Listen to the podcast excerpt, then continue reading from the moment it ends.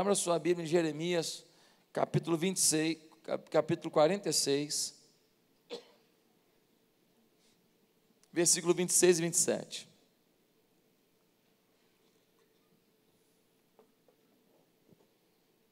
A mensagem de hoje tem por título Pague o preço sem desanimar.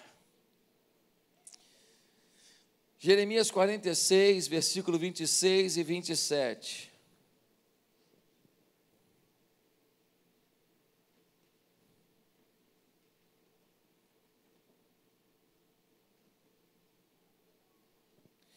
Diz assim a palavra de Deus.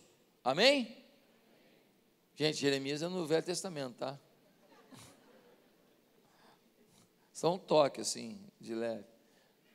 Bem, vamos lá. Jeremias 46, versículo 26 e 27, nós vemos assim: Eu os entregarei nas mãos daqueles que desejam tirar-lhes a vida, nas mãos de Nabucodonosor, rei da Babilônia, e de seus oficiais. Mais tarde, porém, o Egito será habitado como em épocas passadas, declara o Senhor. Quanto a você, não tema, meu servo Jacó, não fique assustado, ó Israel, eu o salvarei de um lugar distante e os seus descendentes da terra do seu exílio. Jacó voltará e ficará em paz e em segurança. Aqui nós temos uma palavra do profeta Jeremias. E o profeta Jeremias está falando para o povo de Israel: a chapa vai esquentar. Vocês vão passar por uma situação difícil. E qual era a situação? A situação é que o rei da Babilônia ia invadir Israel, ia invadir, ia roubar ia aprisionar, ia dominar.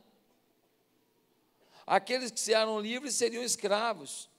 Aqueles que tinham um projeto de vida agora estarão submetidos a um projeto estrangeiro, um projeto de invasor. Gente vai morrer. Mãe vai chorar a morte de filho. Assim como uma senhora chorou ontem a morte do seu filho, sequestrador do ônibus. Gente vai chorar a morte de um marido. Filho vai chorar a morte de um pai. Porque na invasão vai ter resistência. E na resistência, a Babilônia iria matar e atropelar, como fala meu filho Gabriel, amassar Israel. Ia amassar Israel. Ia ficar ruim o negócio. Ah, pastor, mas por que, que isso ia acontecer? O texto diz: se você ler o texto de Jeremias todinho, você vai entender por quê. O capítulo 46 vai dizer que Israel ignorou todos os avisos que Deus deu. Deus mandou um recado, Deus mandou outro recado, Deus falou de uma maneira, Deus falou de outra maneira, Deus trouxe para um culto da resposta, Deus trouxe para um culto de domingo, Deus levou para uma célula, Deus mandou um videozinho, Deus mandou uma canção, alguém mandou no Spotify lá uma canção bonitinha para ser escutada. De alguma maneira houve tanto aviso, mas as pessoas decidiram ignorar. Por que ignorar? Porque a nossa carne pede certas coisas que a gente não decide dizer entre a felicidade e um desejo, vou ficar com a felicidade. Portanto, vou fazer alguma coisa que preencha o meu desejo. Como assim, pastor? Ora, se o cara fala assim, vejo pornografia ou não vejo, vejo ou não vejo, vejo ou não vejo, vejo ou não vejo, viu. O que, que eu tenho que fazer? Em vez de ligar na pornografia, vá assistir outra coisa que ele gosta, rápido. Começa a assistir. La Casa de Babel.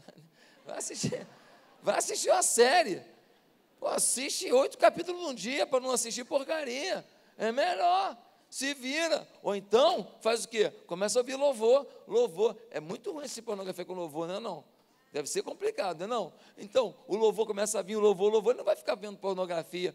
Porque eu não sei se você sabe, um dos maiores obstáculos à felicidade das pessoas é a pornografia. A pornografia destrói muitos valores das pessoas, mas muito, não é pouco não. A pornografia arrebenta com a sexualidade das pessoas, arrebenta com os princípios existenciais, arrebenta com o relacionamento, com a, o amor genuíno entre homem e mulher. A pornografia é uma peste na vida de uma pessoa e muitos vão aderir à homossexualidade por causa da pornografia. Porque na pornografia em que se vê cenas, se vê cenas de todos os tipos que corroem os conceitos e valores que as pessoas têm. Bem, fechei o parênteses só porque pornografia é um demônio. Então, tem que sair dessa situação. Se o seu problema é falar mal dos outros, vai andar com a fofoqueira de, de aluguel? Não, sai de perto dessa pessoa que adora te contar a vida dos outros. Porque ela só te conta porque ela descobriu que o seu ouvido é um bom reservatório de imundície. E talvez você não tenha hoje coragem de falar assim: ei, meu ouvido não é pinico. Me larga, me deixa. Você não tem coragem, então sai de perto. Se você não lutar contra a sua carne, o seu desejo, você vai querer saciá-lo. Muitas vezes nós cometemos erros e a gente se depara com a conta, porque todo pecado tem uma conta, tá? Todo. Se tem uma coisa que eu te garanto que traz a conta, é cartão de crédito e pecado. Tu já fez uma compra no cartão de crédito que ele te esqueceu? Mesmo você esquecer no mês, no outro mês, fala assim: olha, mês passado eu esqueci. É assim, não te esquece. Né? Então, querido, o pecado não te esquece. Pecado tem consequência tem uma conta a ser paga. E quando chega a hora de pagar o preço desses erros, nós podemos ter algumas atitudes. Que atitudes nós podemos ter na hora de pagar o preço de uma conta, de uma atitude, de uma fala, de um comportamento, de uma postura que a gente teve. Hoje mesmo, hoje eu peguei um motorista de aplicativo cinco e pouca da manhã, que eu estava indo para o aeroporto, e ele falou para mim, falou, eu perguntei, qual a sua formação? Porque o que eu tenho encontrado de gente com curso superior dirigindo Uber, 99, é 99, né? 99, é a rodo. É a rodo. E eu perguntei, qual a sua formação? Ele falou, não, eu era militar e entrei no negócio de gandaia, de festa, não sei o que lá, e eu não estudei. Hoje eu me arrependo. Eu nem perguntei. Mas ele foi falando: hoje eu me arrependo. Então, teve uma conta. Ele sabe que está pagando uma conta. Ele sabe que ele está tendo menos oportunidades no mercado de trabalho, que já está complicado, porque em algum momento ele deu vazão à carne, ao desejo. Agora eu te pergunto: foi legal aquela saída que ele deu com os amigos? Ah, foi legal. Foi maneiro. Pegou uma mulher, pô, foi maneiro. Bebeu, riu, contou piada, riu com os caras, aprontou. Prazeres de momento. E a conta é paga agora com menos oportunidades no mercado de trabalho. E ele falou para mim isso. Ele falou para mim. Um outro, um outro motorista de aplicativo também. Eu conversei com ele. O pai dele tinha uns negócios e, e ele não apoiou. E o pai dele faliu porque não teve apoio dele. Botou outros funcionários que roubaram o pai. Se não fosse o roubo, o pai tinha prosperado. Então o pai pagou um preço e ele pagou um preço, e ele sabe disso. E ele me contou. Eu, eu tenho muito papo com o pessoal de aplicativo. É muita coisa. Então, porque às vezes até estou querendo dormir, mas eles falam uma palavra, eu fico com pena de não conversar. Eu falo, como é que eu não vou conversar com uma pessoa que está aqui do meu lado, né? É uma chance de falar, de testemunhar. Então, gente, que atitudes que a gente tem quando a conta chega? Tem alguma conta que você está pagando? Nem me fala agora qual. Tem alguma continha? Teve uma coisa que você fez que não podia? Teve uma fala que você teve que não podia? Teve um comportamento, teve uma agressividade que você expôs que não precisava? Você foi muito firme com alguém? Você foi muito, você foi fofoqueiro, maledicente, mexeriqueiro, tem diferença. Não é sinônimo. Mexeriqueiro que ele falou assim: está sabendo de alguma coisa? Fulano está sumido, né? Por que será? É o mexeriqueiro. Fofoqueiro é aquele que, quando descobre, já passa adiante. E o maledicente? Ele não só conta o que ele descobriu, como ele aumenta um ponto. E, infelizmente, todos esses indivíduos precisam ser amados por nós, para que não caiam no quinto dos infernos. Porque tem que se arrepender, porque é pecado. Meus amados, quais são as atitudes que nós costumamos ter na hora que chega a conta do nosso erro? Primeiro, ignorar a lei da causa e efeito. A gente acha que é um absurdo a conta ter chegado. A gente ignora que existe uma causa e um efeito. A gente esquece que a gente aprendeu na aula de física, quem lembra? Dona Judite, professora de física. Toda ação tem uma reação. Se eu bato aqui e eu bato numa intensidade de tanto, a reação deste objeto foi de tanto, sim ou não? É assim, a reação é na mesma velocidade, na mesma intensidade. Então, queridos, nós temos que entender isso. Tudo que planto, eu colho nem sempre eu colho na hora que eu quero. Nem sempre eu colho do jeito que eu quero. Mas tudo que eu planto, eu tenho que entender, vou colher. Por isso que quando alguém está semeando maldade e você reage com bondade, hoje a maldade dele te machuca, mas a colheita dele e a colheita sua são completamente diferentes. Deus sabe quem está no caminho com Ele, Deus sabe quem está semeando com Ele, Deus sabe quem está semeando bondade. Se tem uma vida de fidelidade a Deus, Ele é fiel a mim. Se eu me arrisco em fé, eu tenho experiência com eles. Se eu sou tacanho na fé, eu fico aí um parasita gospel. Se eu semeio oração, eu começo a conhecer mais de Deus. Se eu semeio leitura da Bíblia, eu começo a ter uma fé amplificada. Quando eu falo aqui na igreja que alguém vai fazer um aplicativo aqui que vai ficar milionário, vai ajudar a gente a plantar a igreja em um monte de lugar. Então, fazer trabalho social com um monte de gente carente. Quando eu falo isso aqui, muitos falam assim, pastor, sou eu, sou eu. A pergunta que eu faço é: quanto você está orando por isso? Porque esse papo que sou eu, sou eu, sou eu, só porque você é empolgadinho, não resolve. Pede para Deus. O, o aplicativo que muda a sua vida não é novidade nenhuma, não, tá? Pode ter um no mercado, um igualzinho, só que você faz um, você divulga melhor.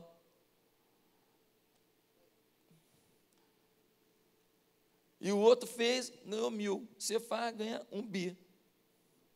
É desse jeito. Nós precisamos entender que nós precisamos de saber de Deus. Se eu semeio com Ele, eu colho com Ele. Se eu semeio com o diabo, eu colho o inferno. Segunda coisa, quando o preço chega, muitas vezes, a gente tem uma segunda atitude, a gente acha que Deus é injusto. A gente não consegue analisar com frieza até onde a gente foi, o que, que a gente escolheu, como que a gente agiu, como que a gente reagiu, por que, que aquilo está acontecendo. A gente simplesmente fala, nossa, eu sou uma pessoa tão boa, como é que Deus fez isso comigo? E tem gente aí, ó, que mata, que rouba, que estupra e não acontece. Olha, eu sou total, tal e morreu uma pessoa da minha família. O outro marido não morreu da família dele, já deseja a morte da família do outro. Gente, queremos definir penas brandas e dentro do período que nos agrada para nossos erros. Engraçado que para os outros nós não somos tão complacentes. Ontem nós tivemos um caso desse. Tinha um homem, uma vida preciosa, ameaçando trinta e poucos passageiros. Mais de três horas de negociação. Ele não se entregou. Gasolina para tudo quanto é lado do ônibus.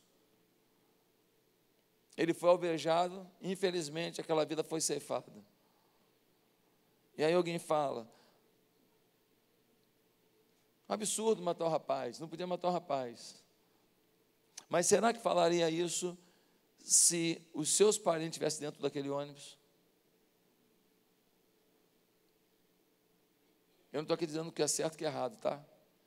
Só estou dizendo que muitas avaliações são feitas quando a gente não se coloca na situação. Há um preço. Quem vai por uma situação dessa corre esse risco. Infelizmente, aconteceu isso. Infelizmente, mas há um preço. Ah, como é que Deus permitiu que meu casamento acabasse? Será que você realmente foi humilde no seu casamento? Você foi humilde, você você decidiu falar, eu quero fazer dar certo. Se eu tiver que me humilhar, eu vou me humilhar. Eu, eu vou ganhar no amor essa pessoa. Eu vou mudar o meu cônjuge no amor. Eu vou mudar essa história. Será que a gente não erra com os nossos filhos em alguma coisa? Será que a gente não errou? Ah, mas meu filho é menino bom. Às vezes é bom porque Deus é tão bom, porque você mesmo nem é tão bom. Se depender de você, seu filho ia ser um cão raivoso, corrupto, talvez mentiroso. Nem sempre a gente recebe o mal que a gente pratica. Tem muita coisa que a gente planta e nem está colhendo. Mas quando uma coisa ruim acontece, algumas vezes a gente bota a culpa e bota a culpa em Deus. Eu encontrei com uma moça hoje, tão linda essa moça. Eu batizei ela lá em Patinga, ela era uma menininha. Eu encontrei com ela e ela, eu falei, você separou, né? Ela falou, separei, pastor. Eu falei, e aí, minha filha, como é que foi sua vida depois da separação? E ela disse, pastor, eu abandonei a igreja. Sério? Abandonei. Você foi para onde? Pastor, fui para misticismo, para espiritismo, fui para seita, fui tudo quanto é coisa que eu podia, eu fui. Eu não queria saber de Jesus, eu não queria saber de Deus. Eu falei, e aí, minha filha? E aí que alguém mandou ler um livro chamado Decepcionado com Deus. Quem conhece esse livro? Ela falou: Eu li aquele livro, e quando eu li aquele livro, eu vi a minha biografia. Eu vi um raio-x na minha vida. E eu vi que eu estava tentando colocar a culpa em Deus, mas quem escolheu aquele casamento fui eu. E quem estava dentro do casamento para fazer dar certo ou errado era eu. Deus não me obrigou nem a casar, e Deus não foi Ele que decidiu cada ação minha no casamento. E por mais errado que meu marido tenha sido, eu é que escolhi esse cara que errou. E eu voltei. Hoje ela trabalha numa obra missionária, essa menina. Voltou para Jesus com carga total. Tem 10 anos já que ela separou. Está apaixonada por Jesus, vivendo em Jesus. Mas um dia ela culpou o Senhor. Quando ela culpou o Senhor, ela falou assim: Deixa eu fazer uma coisa para afrontar o Senhor. Porque quando um filho seu está revoltado com você, ele faz aquilo que te afronta. Você fala mal de droga, fala mal de droga, fala mal de droga. Muitas vezes um filho fala assim, então vou me drogar. Você fala mal de bebida, fala mal de bebida, então vou me beber. Você fala mal de, de, de, de área de sexual, ele faz uma coisa para te agredir, porque é inconsciente. É uma resposta, uma resposta de todas as conexões que existem no pensamento, que existem na atmosfera da pessoa, que existem nas sinapses que a pessoa estabelece e ela acaba reproduzindo comportamentos de afronta que prejudicam ela mesma. Meus amados, achar que Deus é injusto, outra, outra atitude que muita gente tem, grande erro. Terceira atitude que o pessoal costuma ter quando tem um preço a pagar, achar que Deus o abandonou. Ele não acha que Deus foi injusto, mas ele fala: Deus esqueceu de mim. Deus não quer saber de mim. Porque nunca aconteceu isso com fulana, nunca aconteceu isso com fulano. Ele começa a achar gente que não passa pelo que ele está passando. De alguma maneira ele está dizendo, eu sou melhor que essas pessoas, eles não passaram, por que, que eu estou passando? De alguma maneira, essa pessoa está dizendo, Deus está sendo uma pessoa que não está me tratando como deveria. Ele me abandonou, ele me ignorou. Ele não quer saber de mim. Por quê? Porque Deus está fazendo isso? Bate uma depressão espiritual. Ele começa a olhar para as pessoas na igreja e fala: ninguém está nem aí para mim. Eu faltei dois domingos, ninguém me ligou. Aí eu pergunto: está na célula? Não está. Porque se estiver na célula e a célula não ligou, realmente nós estamos com um problemão.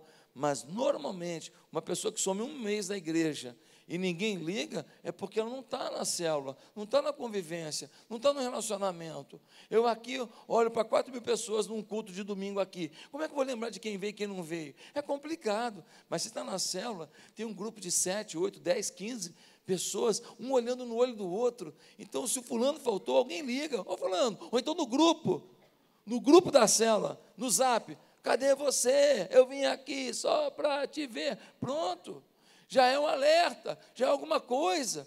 O pessoal tira uma foto da, da célula, quem veio, tira uma foto e posta. Aí fala, faltou vocês, hein? Vocês faltaram, cadê vocês? Gente, a pessoa começa a entrar no isolamento, ela desiste de orar. Já reparou isso? Às vezes você está tão triste que você não quer nem orar. Você não tem força para ler Bíblia. E se você for colocar uma música para ouvir, evangélica, você pega aquela que fala o sofrimento, a minha dor, coitado de mim, mas o Senhor, meu Senhor, eu estou morrendo. É assim, porque tem música evangélica que, pelo amor de Deus, Cara, é um caminho para o suicídio. Jesus amado, né? Deprê gospel. Rapaz, não, é, é doído, é doído. Ouviu as suas músicas e falando, cara, como é que alguém escreveu isso? Como pode? O evangelho, o evangelho é restituição, restauração. O evangelho é para frentex, não é? Quem lembra desse termo para frentex? Lembra aí? 40 anos, 45, 80. Molecada não sabe o que é para frentex, não, isso é novo. Gente, uma jovem, uma jovem, ela ela estava na igreja. Aí o namorado terminou o namoro com ela. O namorado. O que, que nós aqui da igreja temos a ver com isso? a igreja me abandonou. Não, como a igreja abandonou? Não, não. O namorado. É, não, mas aí ninguém veio atrás de mim. Mas como aí? Atrás de você? Então ela estava com a mágoa do namorado ter abandonado, como o namorado era da igreja, já botou na conta de todo mundo, e o pastor Josué já me abandonou também, Jesus. É Ô gente, cuidado, para você não achar que Deus te abandonou porque o teu momento é difícil. O teu momento é difícil porque a vida trouxe ou porque tem um preço a ser pago. Às vezes a vida traz, às vezes é um preço que a gente tem que pagar. Em quinto lugar, muitas pessoas também, em quarto lugar, né? Desculpa. Muitas pessoas, quando tem um preço a pagar, elas acham que nunca acham que nunca vencerão as lutas que estão enfrentando como consequência dos seus erros. Elas veem a conta e dizem: é, Eu errei mesmo, eu mereço isso, e porque eu mereço isso, eu vou sofrer isso o resto da minha vida. Por exemplo, é uma mulher que ela errou muito com o marido. Sabe aquele, aquela mulher que quando o marido chegava em casa, fala assim: amor, bota a janta para mim. Está pensando que eu sou tua mãe? Que não tem boba, não. Aqui é igualdade. Aqui não tem nenhuma mulher que faz isso, óbvio. Óbvio, que não tem, né? Mas aí, essa mulher, ela, ela agiu assim, né? O, o serviço, que é uma linguagem de amor para muita gente, né? Tem pessoas que gostam de um presentinho, pode ser uma bobagem. Um presentinho, você foi lá não sei aonde, trouxe aquela camiseta de 10 reais, escrito I love Bahia, feia. Lavou uma vez, já era, desbota. Você lembrou de mim na Bahia. Ai, que linda essa blusa. Ai, vou botar para dormir. É, né? Que é feia demais, mas pelo menos eu lembro de você. Então, então, a linguagem de amor de algumas pessoas é presente. A linguagem de amor de algumas pessoas é palavra de afirmação. Ela chega na sala, botou a roupa, e o cara fala: Vamos embora, pô, tô atrasado, pô, sempre atrasa. E ela estava que só queria ouvir assim: Nossa.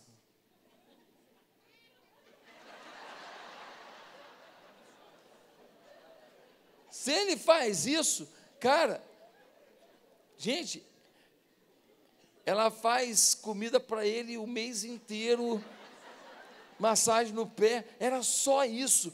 Ela precisava de ouvir dele falar assim: Você está você está linda. Só isso, só isso, só isso. Uma nem ia doer.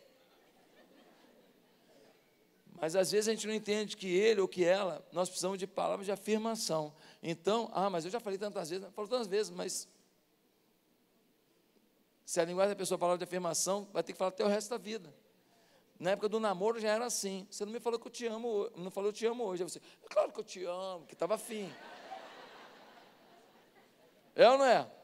Claro que eu te amo, você é minha teteia. É. Aí depois que casa, você não falou que te amo hoje. Aham. Uhum. Então, gente, achar que nunca vai vencer. Não, eu cometi um erro e por causa disso eu estou pagando um preço. E eu nunca vou pagar esse preço. Mas quem disse? Eu posso afirmar, se você cometeu um erro e isso trouxe uma conta, essa conta ela vai ser paga até onde você puder e o resto Deus vai pagar por você. Não vai ser uma conta além do que você pode. E você vai ter que dar a volta por cima, porque Deus te fez para ser feliz. E não para ficar o tempo inteiro pendurado em conta. Mas muitas vezes nós somos tentados entrar na síndrome de Gabriela. Eu nasci assim, eu vivi assim, eu nem assim, Gabriela, caramba! Que mania de ficar se culpando e achando que porque você teve um erro no passado, uma atitude no passado, uma situação no passado, que agora você tem que viver isso o resto da vida. Não é verdade. É uma crença que você estabeleceu. Você definiu para você uma verdade que não é bíblica, não é de Deus, é sua. E é ridícula. E rouba de você o destino que Deus tem para você, sabota em você a paixão pela sua própria vida, a paixão pelas pessoas e a paixão pelo teu Deus. Pastor, mas aí, errei, perdi dinheiro para caramba, perdi carro, perdi moto, perdi dinheiro, perdeu, tá, perdeu tua vida? Não, então vamos, vamos, vamos para frente, cara. Eu conheci um homem hoje que é, ele é um ícone do mundo, é o Lou Eagle. Ele é um ícone.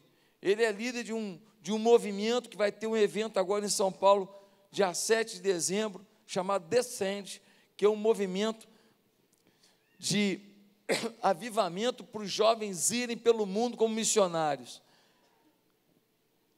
80 mil pessoas fizeram a inscrição em 5 horas e 40 minutos. Encheram o estado do Morumbi. Aí eles falaram, então vamos pegar mais um estádio. Pegaram o estádio do Palmeiras lotou. E tem mais uma fila de 100 mil esperando. Eles vão pegar mais um estádio agora. Três estádios lotados para buscar Deus. Quem começou isso tudo? Um homem chamado Louigo. Até 47 anos, nunca tinha falado em público. Até 47 anos, nunca tinha falado em público, ou seja, não tem ninguém aqui que tenha 47 anos que não pode se tornar um grande pregador do Evangelho, um pregador de multidões, como Louigo é hoje. Agora, se você botar crenças de que você já errou muito, que você fez muita besteira, que você foi muito lugar que não devia, que você se prostituiu, que você matou, sei lá o que, que você fez, e agora a conta vai chegar e você vai ter que viver essa vida o resto da vida, é mentira. Mas se você quiser viver essa vida, vai viver. Porque a vida que você define para você é muito difícil alguém tirar de você. Em quinto lugar, quando chega uma conta de erro que a gente comete, sabe uma outra atitude comum? Culpar alguém. Nossa, como a gente gosta. Porque quando a gente culpa alguém, a gente logo consegue se defender. Ah, não, diabo não, meu filho, diabo, não estou só se o diabo é o teu suvaco. Gente, tem que ir para o ambiente como? Tem que ir arrumado, limpo, cheiroso, ou não é?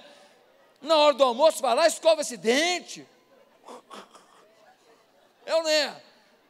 Agradável, agradável, gentil com as pessoas, chega, cumprimenta o, o, a mulher que, que limpa o vaso, cumprimenta, ô dona Maria, tudo bom com a senhora? Obrigado, senhora está aqui limpando para mim aqui a latrina aqui dessa porcaria fedida.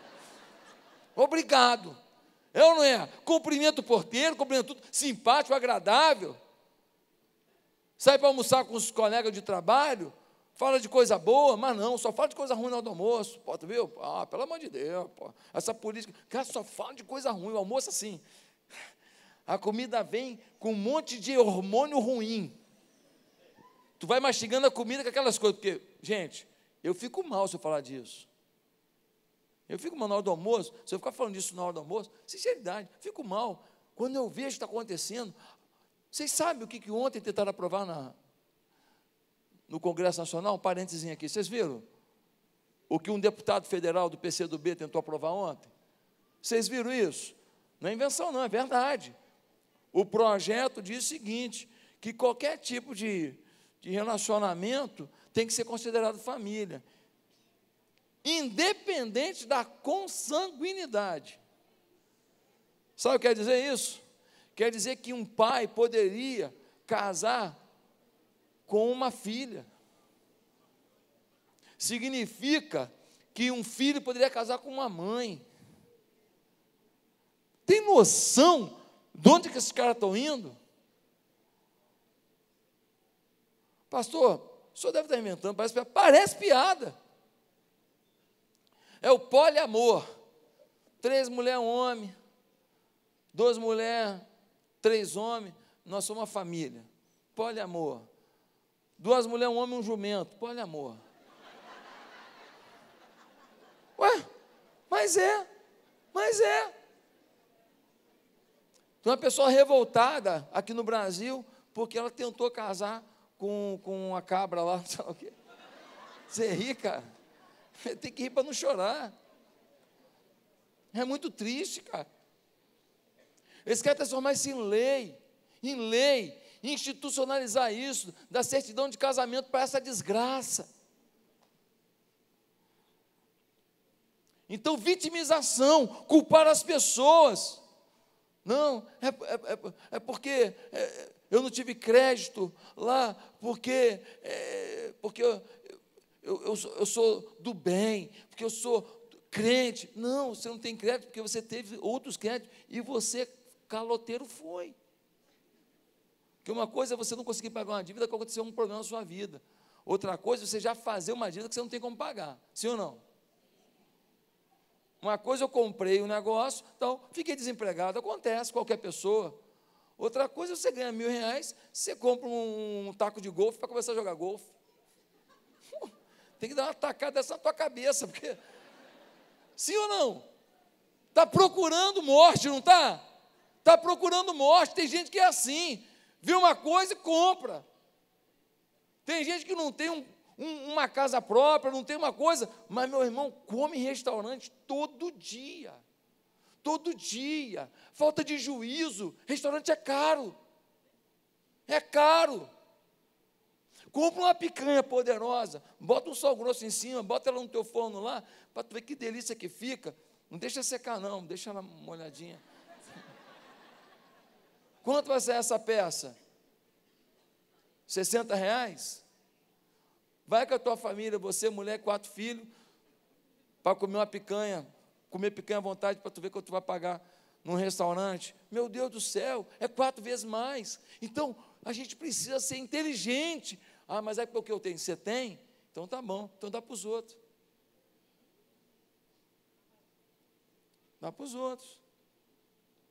Você tem? Então faz o seguinte: você é capaz de comer a picanha feita na sua própria casa para poder botar quatro picanhas na casa de quatro pessoas?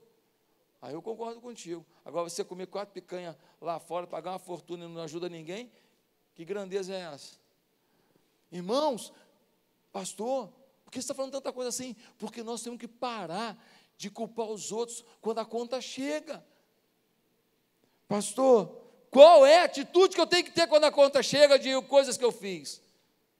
Deixa eu voltar ao texto para encerrar então. Versículo 26, de novo. Eu os entregarei nas mãos daqueles que desejam tirar a vida, nas mãos de Nabucodonosor, rei da Babilônia e de seus oficiais. Mais tarde, porém, o Egito será habitado como em épocas passadas, declara o Senhor. Agora, versículo 27. Quanto a você, olha que Deus está falando para você. Quanto a você, não tema, meu servo Jacó. Não fique assustado, Israel. Eu o salvarei de um lugar distante, os seus descendentes da terra do seu exílio. Jacó voltará e ficará em paz e em segurança. Ninguém o inquietará mais. Sabe o que Deus está dizendo? Tem uma conta. Não adianta pedir desculpa agora. Vocês vão para a Babilônia. Nabucodonosor vai levar vocês. Vocês vão pagar um preço, mas fiquem tranquilos. Eu vou trazer de volta. Vocês vão aprender uma lição, porque o pagamento da conta ensina lições que, se você não aprender, você repete a dose. E quando você aprender a lição, eu te trago de volta e você vai ter paz, porque eu vou dar paz a Jacó, eu vou dar paz a Israel, eu vou dar paz ao meu povo, é a promessa do Senhor. Ele disse para o povo: Olha, não adianta, vai ter que pagar a conta. Não adianta ficar agora chororô. Eu avisei um tempão, vocês não quiseram ficar ouvindo. Agora vocês vão para o exílio da Babilônia. Vai ser sofrido, vai ser complicado. Vão ficar um tempo lá. E esse tempo vai ser importante. Que enquanto você paga uma conta, você aprende lições que no amor você não ouviu. Só na dor você está entendendo. Mas fica tranquilo, que eu sou um Deus que disciplino porque amo. Porque a Bíblia diz em Hebreus capítulo 12 que Deus corrige a quem ama. E eu te trago de volta da tua dor. E aí você vai estar muito mais preparado para valorizar a chance que eu vou te dar com o meu amor. Amém?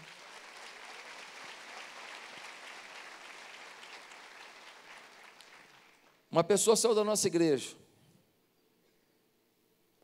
Saiu, falou muita bobagem. Pagou uma conta. Um dia voltou. Voltou. E disse: Olha, eu aprendi uma lição. E sabe o que foi lindo? Foi lindo que essa pessoa começou a ser a pessoa que mais amava a igreja. É líder hoje aqui na igreja. Falo, nossa, eu aprendi no exílio. Porque a igreja para onde eu fui foi um exílio. E as pessoas se tornou um ícone da igreja, determinada na igreja, apaixonada pela igreja. Não fale mal da igreja para ela, porque ela, ela ama a igreja, ela trabalha na igreja, ela é ofertante, ela é dizimista, ela, ela se envolve no reino. Por quê? Porque ela aprendeu a lição e ela é uma bênção hoje. Aquela que um dia foi problema, hoje é solução. Aquela que foi acusação, hoje é defesa. Eu não sei onde que você errou. Eu não estou aqui para te julgar. Todo mundo tem oportunidade de mudar a sua história. Não sei se teu erro foi com a tua igreja, não sei se teu erro foi com tua família, não sei se teu erro foi com você mesmo.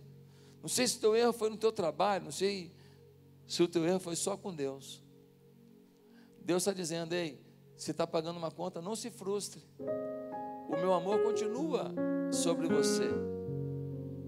Eu só te peço que não me culpe pela tua dor, pelo pagamento que você está fazendo. Eu só te peço que você confie em mim, que eu estou contigo enquanto você paga a conta. E uma hora eu resolvo e vou lá e eu zero o restante na conta que você ia pagar. Porque eu não quero te ver sofrer. Porque eu nasci para te amar.